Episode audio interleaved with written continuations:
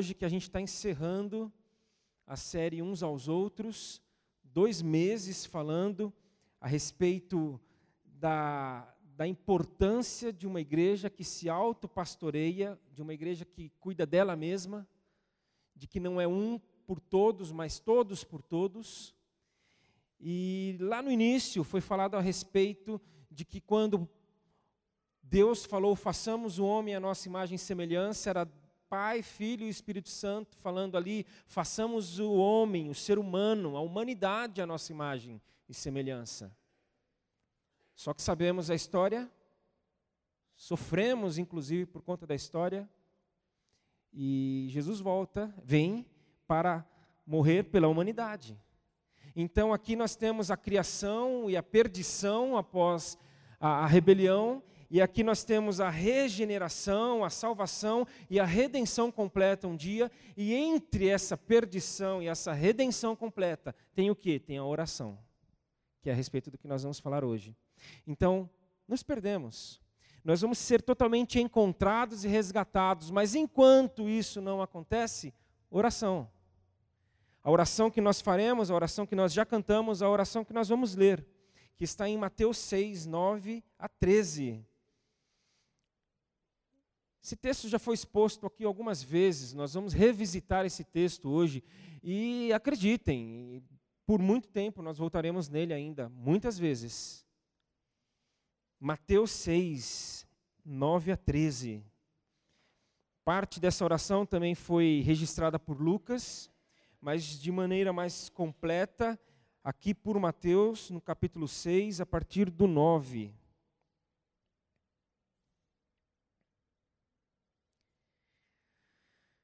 Vocês, aqui Jesus falando aos seus discípulos, vocês orem assim: Pai nosso que estás nos céus, santificado seja o teu nome, venha o teu reino, seja feita a tua vontade, assim na terra como nos céus. Dá-nos hoje o nosso pão de cada dia.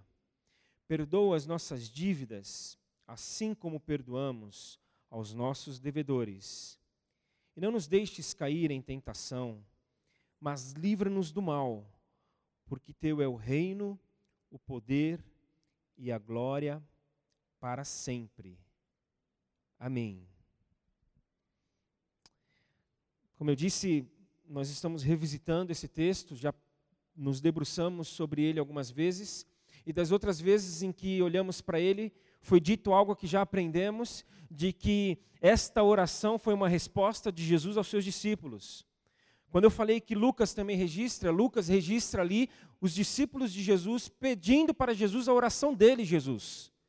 Falando, Senhor, assim como João ensinou a sua oração, a oração dele aos seus discípulos, dá-nos a tua oração para nós. Nós queremos a tua oração. E isso significava na época pelo menos duas coisas: de que aquele grupo de pessoas estava dizendo para Jesus: queremos ser o teu grupo, a tua igreja, a tua comunidade, os teus discípulos. Porque quando um grupo chegava para um rabino, um mestre, pedia a oração deste rabino, eles estavam falando isso: nós vamos te seguir. Nós seremos teus a partir de agora. Por isso que quando Jesus chega e fala: larga as redes e me segue, nós vamos te seguir. Nós queremos fechar contigo e com mais ninguém. Significava isso, mas significava também o quê? Nós vamos te seguir não é para uma vida qualquer. Nós vamos te seguir para viver a vida que o Senhor quer que a gente viva. Nós vamos te seguir e nós vamos ser teus, e nós vamos ser a, o teu corpo, a tua comunidade, e queremos enxergar a vida como o Senhor enxerga. Queremos ter uma visão do mundo como o Senhor tem. Nós queremos pisar nas tuas pegadas. Aí Jesus poderia ter respondido: Que bom, vivam uns aos outros. Podia, ele não fez isso, a gente sabe. É, então a gente vai continuar na oração aqui. Mas podia. E se é um texto que para um grupo se torna o norte, a base, é, tem muita coisa a ser revisitada e tantas outras novas a serem tiradas daqui. Mas como já pensamos nesse texto outras vezes, eu vou tentar fazer diferente um pouco hoje. Eu quero olhar, é, para facilitar a nossa compreensão, falar do que o texto não fala. Eu quero destacar o que nós não vemos no texto. Colocar um pouco de luz sobre o que não aparece, sobre o que o texto não deseja falar, até porque não existe no texto. Como é que ele vai falar? Por exemplo, fração, parte, fatia, uma área, um departamento da vida. Não tem. Não tem aqui nada parcial. Não tem um pedaço, tem um todo. Tem tudo. A vida é um todo, é tudo. Ainda hoje, depois de séculos, filósofos, teólogos, estudiosos, alguns mais estudiosos, outros menos estudiosos, ainda ficam tentando responder o que é a vida. O que, que faz parte da vida? Do que nós somos feitos? O que, que tem valor? É, o que, que deve ser cuidado e receber maior atenção? Aqui a resposta dada por Jesus é tudo. Tudo. A vida é tudo. Tudo tem valor. Tudo merece atenção. Tudo deve ser cuidado. Tudo. O pai se preocupa com o pão, corpo. O pai se preocupa aqui com o perdão, a alma as relações humanas. Ele se preocupa aqui com a proteção que nós devemos ter e recebemos diariamente, nem percebemos, porque são questões espirituais que a gente não fica falando muito, porque talvez não precise falar muito, mas que existem. Tudo é caro. Eu gosto tanto dessa expressão, caro. Isso é muito caro.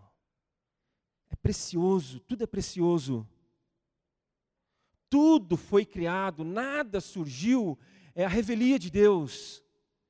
Não existe nada para o que Deus olhe e ele fale: é, de onde surgiu? Como é que apareceu isso aqui? Nossa, eu não pus a mão, eu não falei para que existisse. É, ah, eu não sei o que, que é, ele vai e desconsidera. Não é importante, não tem valor, não faz parte da vida. Tudo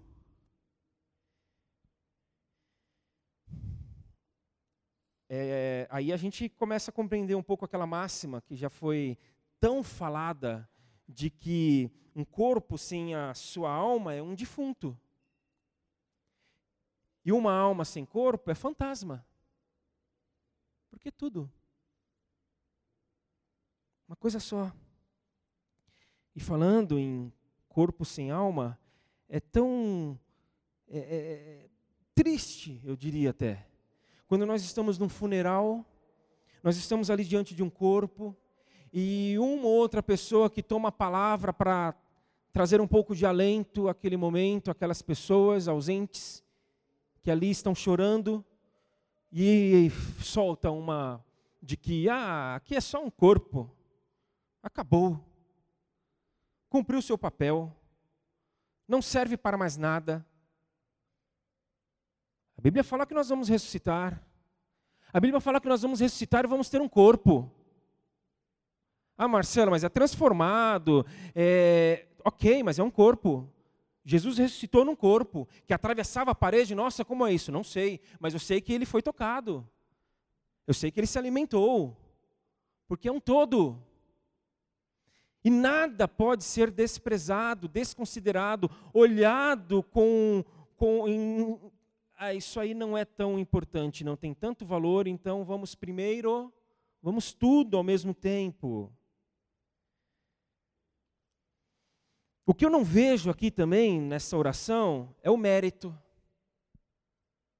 Não vejo. No Evangelho de Cristo, nada que nós possamos fazer é por nosso mérito. E nada é nada e nada, você põe tudo aí.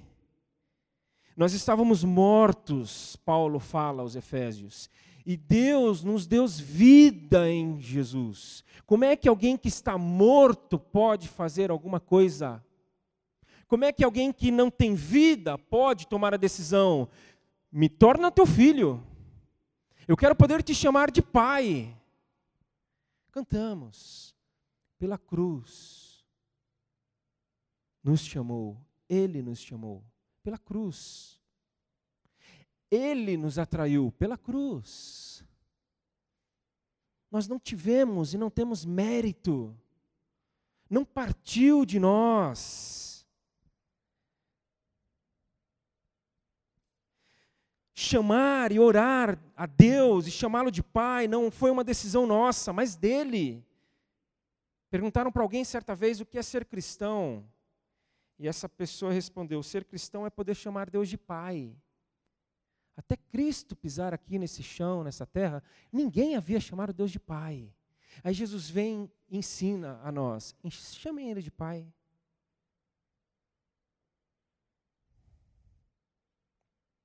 Então eu falo muito para os jovens, sobretudo. Eu pergunto para eles: o que, que a cruz de Cristo nos ensina a respeito do mérito, da meritocracia, de você merecer, porque fez Aí eu respondo: não, não nos ensina nada. Aliás, ensina, ensina que não existe. Não existe mérito em nós. Ele nos torna filhos. Ele nos dá o pão. Ele nos concede o perdão. Ele nos protege.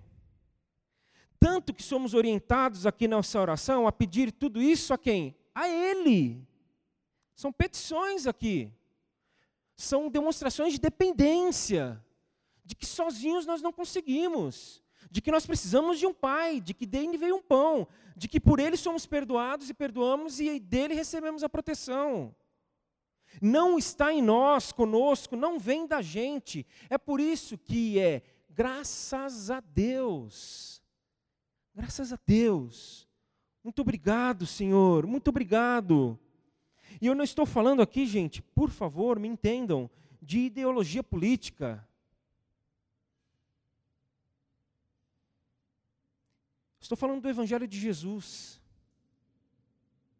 que é supra-ideológico, que é supra-partidário, que é supra, é superior, tem supremacia, está acima e todo mais está embaixo. O Evangelho de Jesus não conversa com nenhum outro conteúdo, com nenhuma outra posição, com nenhum outro é, conceito que se diz a verdade, ele está acima. Aí todos os outros conversam aqui embaixo. O Evangelho de Jesus não é mais, é, mais, é, mais um. Ele é, o, é tudo pelo, pelo qual lemos a vida. Deus ele não é um departamento dessa vida. Aí como é que vai a sua vida financeira? Aí você fala. Aí como é que vai a sua vida amorosa? Aí você fala. Como é que está? E como é que está a sua vida espiritual? Como é que está Deus? Não. Deus ele está acima, ele é supra, ele é a lente pela qual nós olhamos a vida financeira, a vida amorosa, a vida.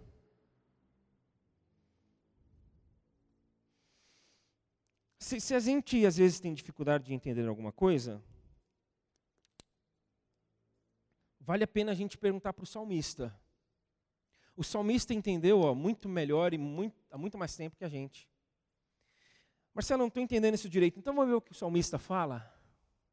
No Salmo 127, o salmista fala que não adianta eu construir a casa se não for o Senhor a edificar. Ele fala que não adianta eu vigiar a cidade se não for o Senhor a proteger. Não adianta eu acordar cedo e dormir tarde, porque enquanto eu durmo é o Senhor que me dá o alimento. Como salmista, a gente tem que agradecer Ele nessa noite. Ele está falando que nós podemos até construir, e devemos, mas quem vai edificar? O Senhor. Que nós podemos até vigiar, e devemos, mas quem é que vai proteger? é o Senhor. Que nós podemos e devemos trabalhar, mas quem é que vai dar o sustento para a gente? O Senhor.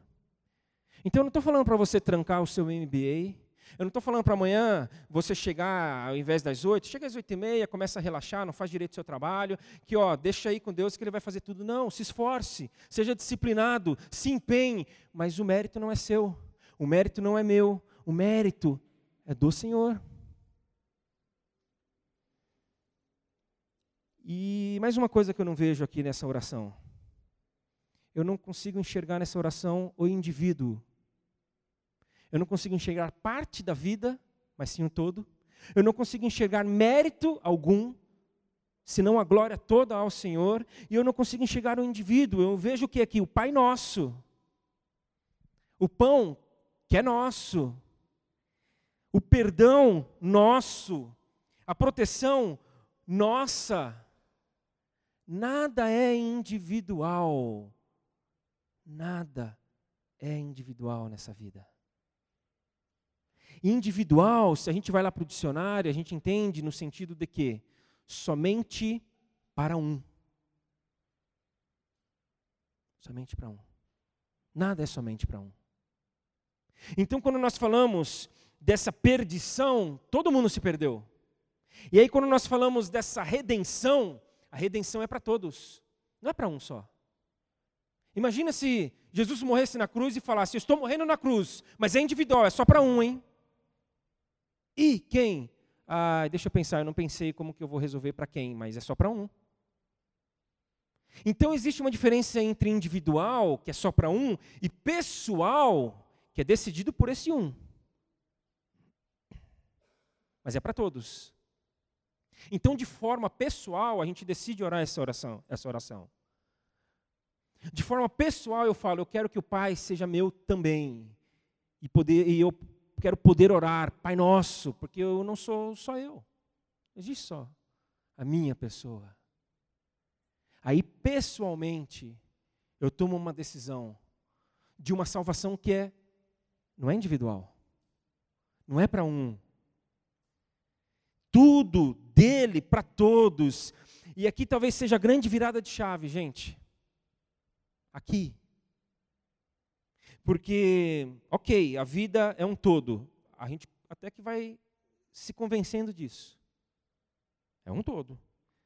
A foi na, na Nutri, que agora é Nutri, né? Na nutricionista.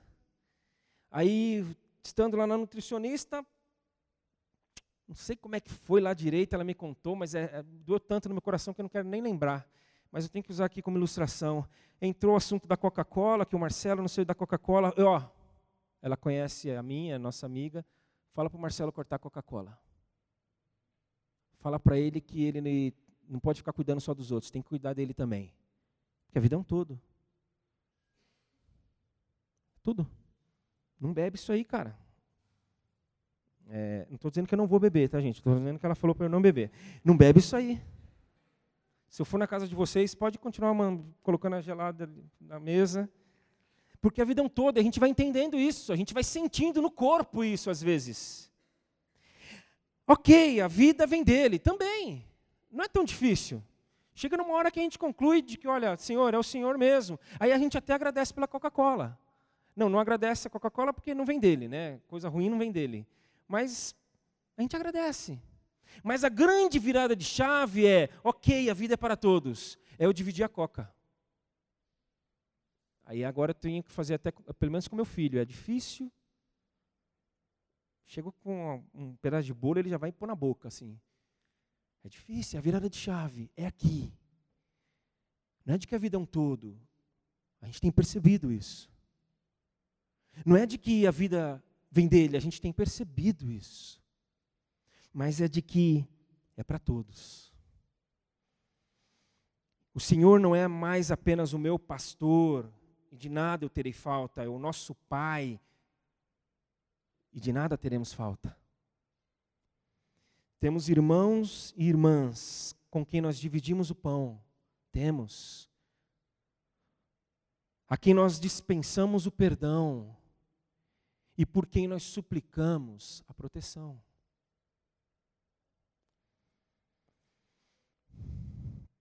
E falando sobre tudo, nessa questão da proteção, enfim.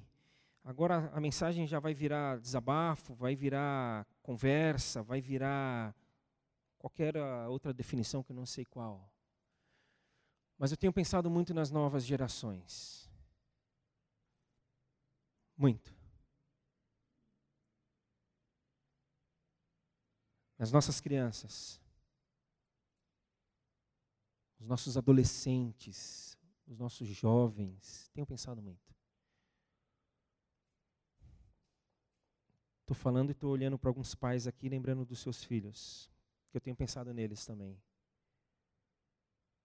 Coisa de vinte e poucos dias atrás, estando em São Paulo, eu estava com meu cunhado mais velho ali na casa dele e podendo conversar, uma conversa que estava sendo boa, não sei se elucidadora, mas necessária em relação aos nossos filhos, a esta geração e estava sendo angustiante, de certa forma, falar sobre tudo aquilo, porque a gente estava sem saber onde chegar na conversa.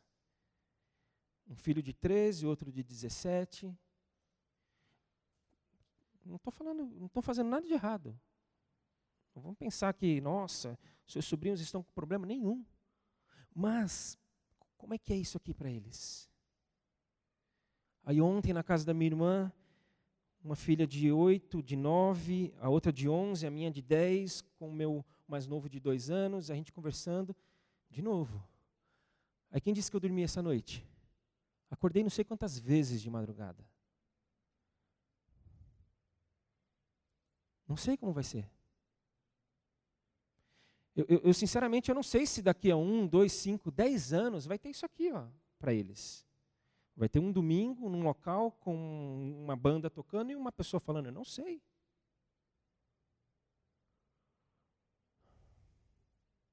Eu só sei que. Se é que eu sei.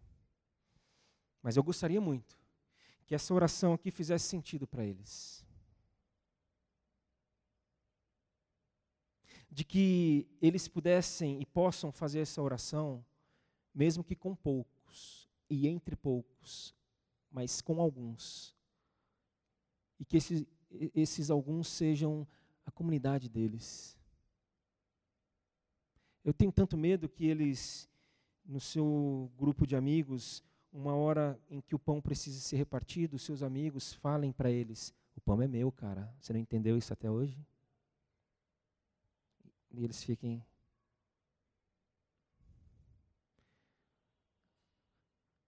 Eu não sei, eu não sei, gente. A gente tem que caminhar, vamos continuar caminhando. Eu só sei que um dos caminhos, pelo menos, é ouvi-los. Quero estar pessoalmente com eles, com um, quando não com dois, com um grupo de três, quatro, ouvi-los. E tudo começa com aquilo que a gente já fez aqui e vai fazer de novo, é oração. Vamos orar agora. Vamos orar. Nós vamos orar nesse momento eu quero chamar duas pessoas para orarem. Nós vamos orar juntos, como igreja. Eu quero chamar. Thales, você vem aqui, por favor, para orar? Thales, que é pai. Eu quero chamar uma outra pessoa que. Ué, será que foram embora? Ah, não, está sentado atrás, eu olhei para frente. Essa pessoa, ela teve a notícia da, do nascimento, de que a, teriam na família, a filha teria uma, um bebezinho e de que ela teria a sua primeira netinha. Ela falou uma coisa tão bonita. Nossa, aquilo para mim foi tão tocante. Ela disse: Marcelo, eu só quero que Deus me dê alguns anos de vida para poder mostrar para ela quem é Deus, quem é o Senhor. Eu falei, nossa. Bernadette, por favor, vem aqui também orar. Nós vamos orar. Nós vamos orar não só aqui, não nessa hora apenas, não nesse momento, mas vamos diante do Senhor perguntar: Senhor, como? De que jeito? Eu acredito que a configuração do que, da vivência de igreja, da caminhada de fé para eles, daqui para frente cada vez mais, vai ser muito diferente de tudo aquilo que a gente já viveu. Mas que o formato, seja qual for, não interessa. Mas que o relacionamento com o Senhor Deus exista. e que nós, como igreja, possamos estar abertos para, seja lá como for, esse, essa, essa caminhada deles. Que a gente não resista, que a gente não tente se prender ao que sempre foi e achar que tem que ser uh, da mesma forma ainda. Não. É, então vamos orar.